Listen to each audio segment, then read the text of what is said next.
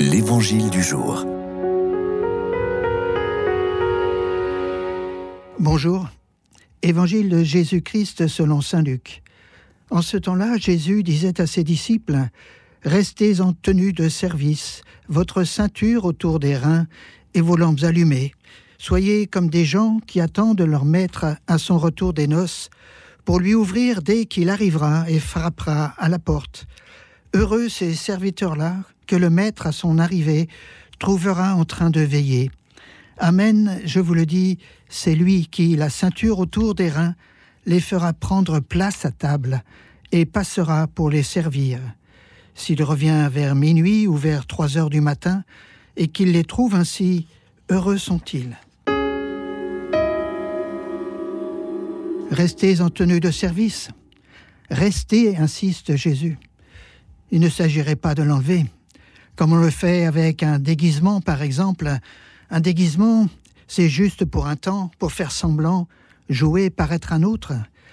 La tenue de service, ce n'est pas non plus un uniforme que l'on revêt le temps d'une fonction, d'un travail ou d'une mission, pour bien signifier ce que l'on représente. Ce n'est pas encore le costume des grandes occasions, des fêtes et du paraître. Et puis revient le quotidien, où l'on s'habille pratique et fonctionnel. Pas davantage une tenue de travail, une blouse, un bleu, de ces tenues que l'on met sur un chantier ou à l'hôpital, et qu'on s'empresse de retirer de retour à la maison. C'est un habit que l'on mettra été comme hiver, le jour comme la nuit, au travail ou en vacances, en famille, entre amis, à l'église ou dans la rue. Quelle est donc cette tenue de service dont parle Jésus? Vous avez revêtu le Christ, dit la liturgie le jour du baptême. Oui, ce vêtement, c'est celui du Christ, c'est de Christ lui-même, lui qui l'a porté fidèlement toute sa vie au service de son Père et au service de tous ceux et celles qu'il rencontrait. Ce vêtement, il l'a gardé jusqu'au bout.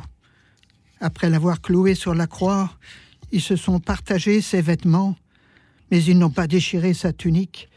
Elle était d'une seule pièce. Oui, ce vêtement, il nous faut le prendre tout entier, pas juste un morceau, et le garder jusqu'au bout. S'il est vrai que par la foi, le Christ habite en nous, peut-être faudrait-il garder au cœur aussi que par le baptême, nous sommes appelés à habiter en lui. Alors, ne quittons pas ce vêtement du service, sans lui, nous serions tout nus.